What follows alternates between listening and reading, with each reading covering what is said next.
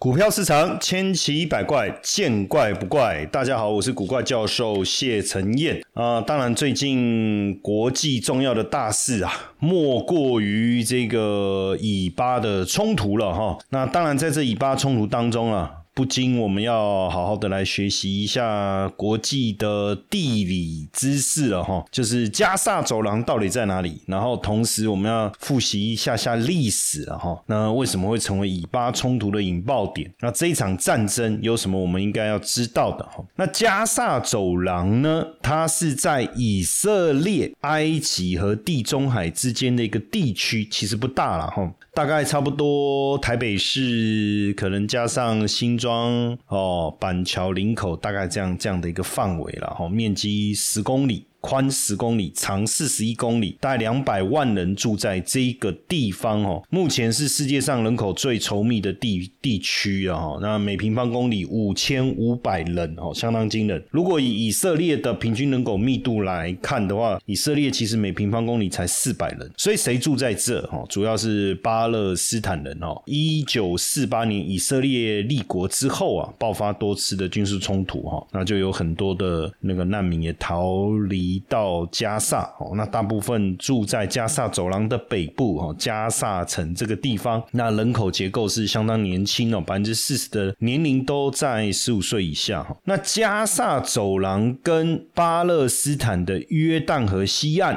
哦又有什么不同哦？巴勒斯坦的领土其实包括约旦河西岸还有加萨走廊。那如果各位有仔细去看地图的话哦，就会发现说，实际上在约旦河西岸。跟加沙走廊中间其实是又是以色列哈，所以它是相当复杂的哈。约旦河西岸的面积比加沙走廊更大，人口密密度更低哈。它是由巴勒斯坦解放组织中哦最强大的派系法塔赫党来治理的哦。那这个派系是承认以色列的存在哈。那多数西方国家也视他们为巴勒斯坦政府哈，巴勒斯坦解放组织巴勒斯坦政府的代表哈。那谁在治理加沙？走了哈，二零零七年以来哈，哈马斯哈就这一次。这个呃，这个引发了这个以巴冲突的哈马斯哈，那夺取了这个加沙走廊控制权，在二零零七年之后哈，那他们拒绝跟以色列呃这个维持这个和平的一个进程哈，在他们的政治纲领当中哦，这个主张的目标是犹太复国主义者哦，而非犹太人哦，接受一九六七年边界为基础哦，建立独立的巴勒斯。坦国那这么多年来，其实激进分子一直从加沙向以色列发动袭击，哈，以那十月七号这一次的攻击，算是近期来长期冲突当中规模最大的一次，哈。那哈马斯二零零七年上台之后啊，哦，以色列一直视加沙为一个敌对的领土，哦，所以长时间以来，加沙走廊也一直处于被封锁的一个状态，以色列控制了路。海空的通道也控制进入加沙走廊的物品啊，哈，所以也让大家觉得说，哎，好像以色列是一直在这个这个欺压哈。这个这个加萨走廊哦，有这样的一个感觉是这样了哈。那当然，哈马斯就一直以自我防卫的理由在攻击这个以色列哦，跟以色列的军队爆发了四次主要的军事冲突：二零零八、二零零九哈一次，二零一二年、二零一四年、二零二一年分别各一次四次哈四次。那大部分的年轻人失业了哈，那相对经济环境也是相对相当的贫困。那在以色列跟加萨之间哈，呃，有一个人员。通道跟货物通道，他们是严格管制，因为避免就是他们这个呃进口这个武器啊。那约旦河西岸呢，连同加沙走廊是合称为巴勒斯坦哦，主要是阿拉伯人聚集的地方。那巴勒斯坦是在一九八八年建国，大部分的居民是居住在加。萨走廊的北部，尤其是加萨城哦，人口结构是相当的年轻哦，年相当的年轻。那一九四八年哦，一九四八年是犹太人宣布以色列建国，也是在巴勒斯坦地区哈，巴勒斯坦地区。那所以你就知道有多乱了嘛，对不对？听我刚才这样讲，就觉得很乱，非常非常乱哈。那这就是一个巴勒斯坦地区就这样切割，又有以色列，又有这个巴勒斯坦，就很乱了哈，很乱。一五一七年到一九一七年，西岸地区属就是鄂图曼土耳其帝国大叙利亚省下的一个一个。的一部分哈，那被英国占领哦，被英国占领。那一九一七年哦，当时的英国外相哦贝尔福对英国。犹太裔的领袖就发表六十七个字的声明，说要协助犹太人在巴勒斯坦建国。巴勒斯坦建国，可是问题是那个地方百分之九十的居民都是巴勒斯坦阿拉伯人，所以也就种下了以巴之间的心结。那一九四八年第一次中东战争，哦，西岸地区跟东耶路撒冷被约旦给吞并了。那一九六七年第三次中东战争，埃及、约旦、叙利亚联军去攻打以色列，哦，那联军打败就是。输了嘛，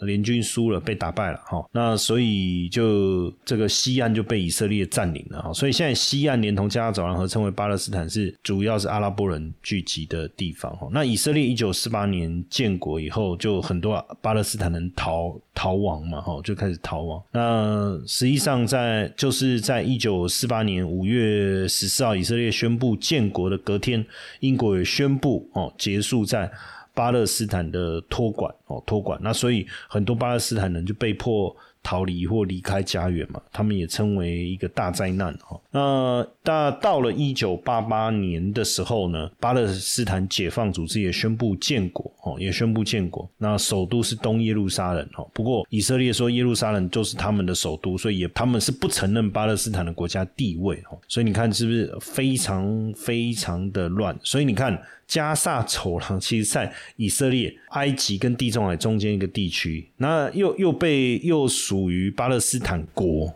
相当的复杂哦，相当的复杂。那巴勒斯坦的领土哦，包括加萨地带，就加加萨走廊，还有以色列占领的约旦河的西岸，就是当然这个有主土地，还西岸的土地有主权的争议哦，因为大部分是以色列占据，巴勒斯坦的官。管管理权是又有限了哈。那加萨走廊后来二零零七年，我们刚才讲由这个哈马斯治理哈，它属于伊斯兰恐怖组织哈。那十月七号的突袭就是不断的向从加萨向以色列地区发射火箭哦，就是这样。那当然，这个二零零七年哈马斯。掌权以后啊，他们不断用自我防卫的理由去攻击以色列哦。以色列当然，以色列对加沙的封锁有没有获得其他邻国的支持？哈，确实也是有了哈，也是有。那当然，加沙走廊在很大的程度上还是依赖国际的一个援助哦，因为这个地方又经经常断水断电哈，还有卫生的问题等等啊，卫生的问题等等，其实也也是都需要援助哦。那以巴冲突的起点是十。月七号凌晨六点，哈，大概是我们的中午了，哈。那以色列境内突然出现上千名的武装分子，哈，从加沙走廊跨越封锁线，那是荷枪实弹，哈，对着人民开枪，哦，甚至攻击高速公路上面的车辆啊，这个冲进去，这个这个一般人的家里，还有一个音乐节，哈，射杀了这个年轻人大概上百名，哈，所以那这才才大家才突然这个。关注到这是武装分子哈马斯哦，长期居住在加沙走廊的巴勒斯坦的一个激进团体哦，接近激进团体。当然，这个巴勒斯坦哦，原先是一个地名，在地中海跟死海高原之间哦。那这块土地的主人就是巴勒斯坦人，但是因为一八九零年开始哦，犹太人很想建国，那他们想起他们的古犹太国之地啊。哦，古犹太国之地就是巴勒斯坦所在的耶路撒冷。哦，你懂意思吗？就是地中海跟死海中间是这个高原，是巴勒斯坦人哦，一直就在这里。那但是呢，在巴勒斯坦所在的耶路撒冷是古犹太国之地。哦，所以犹太人又搬到这边来，然后慢慢的就把。巴勒斯坦人的地都占光了，哦，那巴勒斯坦人的土地也从原本的九成缩小到不到三十八。那巴勒斯坦人也没地方去嘛，就被以色列排挤，就就就一直移，一直移移到加萨走廊这个地方来。哦，那当然这么长时间的一个争夺，哦。大部分这个以色列是赢得大部分的国土了哈，但是所以当然就引发了一些这个激进团体哈。想要在短短六周内不用盯盘、不需大的资金，实现美股高收入翻倍成就吗？十月唯一一场全新免费直播试听课，课程中将和你分享美股四大核心交易策略的三个秘密。秘密一。TWL 和 AWL 策略，大盘涨跌都能稳定套利。秘密二，HCC 策略，不需分析涨跌，小白轻松赚价差。秘密三，MTM 策略，简单找出强势股，赚到趋势财富。无论你是想额外赚收入的小资族，还是想把资产翻倍的投资者，这堂课都能帮你锁定关键知识和投资技巧，让你在美股市场更顺利。免费试听课程限额一百位，立即加入官方 LINE 小老鼠 iu 一七八，输入关键字六 us 或点击资讯栏链接抢先报名哦。那哈马斯是起源于一九八七年哦，巴勒斯坦的起义，他们的目的就是要毁灭以色列哦，其实相当的偏激啊，但是却受到这个巴勒斯坦人的呃支持，因为他们觉得长期被以色列的欺压哦，尤其是当然这个哈马斯取得人民的信任，赶走了巴勒斯坦解放组织，正式掌管加萨走廊。哦，正式将掌管加沙加沙走廊，但是呢，由于太过偏激，反而被其实是被国际视为恐怖组织哦，被视为恐怖组织，主要是是这样哦。那当然，这个呃，这一次哈马斯攻击是一波接一波了哈。那各国政府在这个地方也相当的尴尬哦，相当的尴尬。那。像美国当然也有表态哦，但是也，哎，这个实际上哈马斯在突袭以色列背后的一个战略全局，大家在观察哦，就是看美国的外交手段哦。那当然你说跟美国内政其实也有关系哦。美国个人主义连接的是美国在国际上的孤立主义哈，不管是美国优先或者美国撤退哦，那。呃，比较愿意抵抗个人主义而行的是民主党人啊，也有孤立主义的基因呐。那喜欢当然是这个这个民主党是更喜欢这个打群架哈。那所以现在是孤立主义也好哈，或是集体行动也好，反正在这个白宫哦，华府哦这边也得开始。啊，表态了哈，要要开始表态哈，要不然现在是这个这个是，这个战争是战事是越演越烈哈，越演越烈。那拜登是站在以色列这一方，谴责哈马斯哈，那也暗示幕后的指使者哦是伊朗哦，这个是三什什叶派是是什叶派的伊朗哦。那川普呢，当然他都会觉得说拜登太软弱了哦，拜登又太软弱了哦。那现在这个也麻烦了哈，就是说，呃，巴勒斯坦领土的问题沉寂了数年之后啊，哈，被哈马斯给唤醒了，应该说沉睡数年苏醒的哈马斯哈，那因此接下来中东地区的状况可能还是会持续的乱下去哈，持续的乱下去。那伊朗、沙特阿拉伯之间派系不同，也因为地缘政治的议题而冲突，都想领，其实都想领导。中东石油出口的利益，哦，对美欧要保持是什么样的一个距离？哦，所以你看，伊朗、伊拉克的两伊战争，哦，当时沙地也也按住这个伊拉克，哦，所以你会发现中东地区真的很乱，有石油，哦，但是，哎，各个这个利益团体啊是斗不停的，哦，斗不停。那这这一次我们在看这个哈马斯哦，大家也会觉得很奇怪，哈，就是说他怎么？有这样的一个资金哈，因为毕竟以加萨走廊来讲，整个经济状况并不是非常理想哦。但哈马斯哦，在二零一四年被福福福富比士哈评为世界上最富有的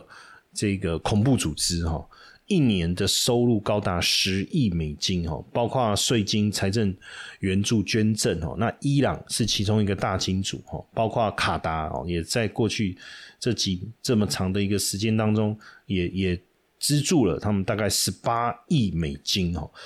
那一年哦，这个哈马斯组织哦，投资土耳其、沙地阿拉伯、哈苏丹的这些建商，利用房地产交易，一年就进账了五亿美金。包括各国捐助哦，哦各地区他们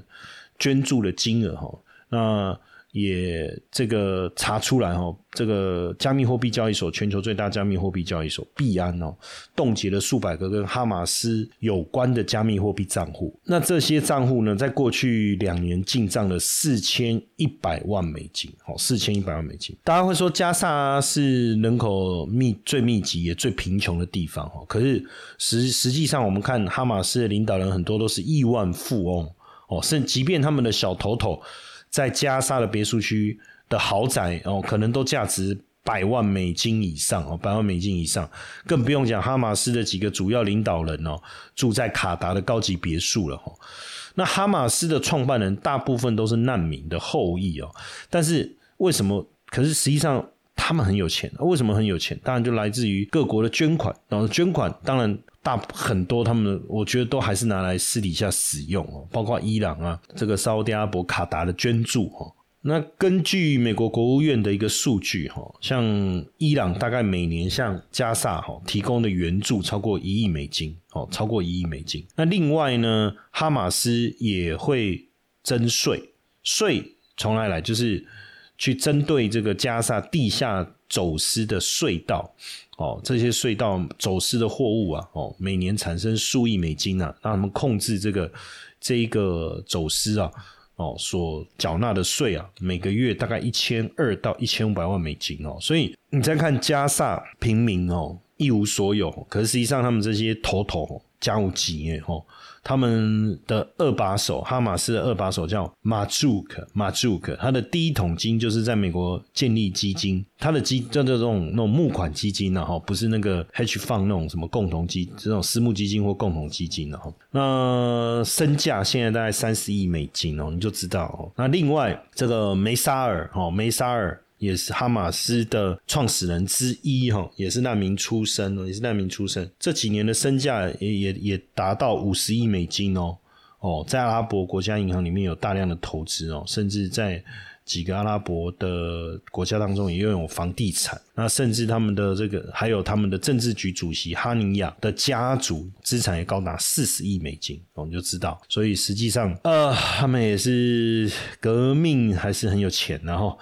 那当然，这次的突袭，大家都说钱怎么来？我们刚才这样解释嘛，包括伊朗、卡达这些金主，他们走私隧道每个月所抽的这个税，还有他们自己在外面投资，他拿到的这些资金，哦，这些募款来的资金在海外的投资房地产的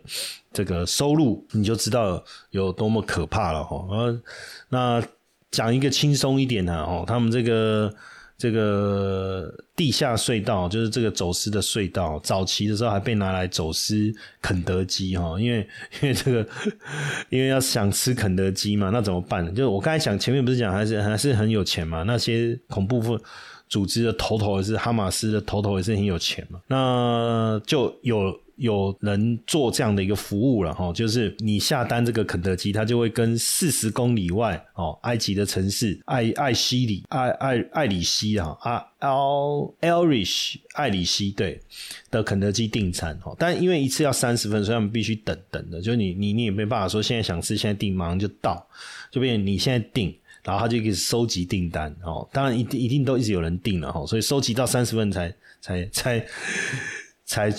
他们才真的下去订单，然后把这个肯德基把它带进来哈，不过很贵哈，就是二十块鸡要大概一千块台币，二十块一千块台币一块多少钱？好像也还好啊，二十块啊，二十块鸡块那一块多少？一块五十啊，对不对？二十乘以五十嘛，对啊，一千。然后不过是比在比埃在埃及买贵一倍哈，不过这也没办法的事情，所以这个地道。哦，就不止，当然不止运炸机哈，不是为了运炸机，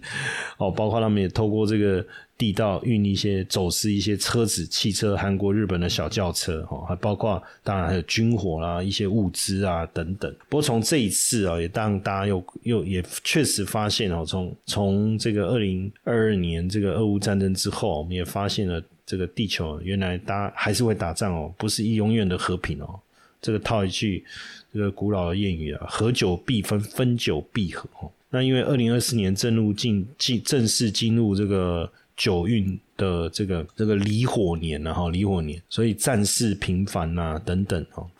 确实好像也也开始在应应验了这个这个古古人的一个智慧了哈。不过不管怎么样，我们也希望这个事情赶快的落幕了哈。不过也影响到这个美股啦、国际股市投资的一个状况哦，国际股市投资的状况。包括股市的一个变化哦，油价啦、黄金啊、债券啊，哈。那当然，如果你对美股特别的有兴趣的话，我会鼓励大家哦，那这个来听一听我们针对美股这个投资的一个免费课程，哦，来教大家怎么样在现在诡谲多变的国际局势当中来投资美股。那你可以特别这个留意一下哦，留意一下我们的这个课程的一个讯息。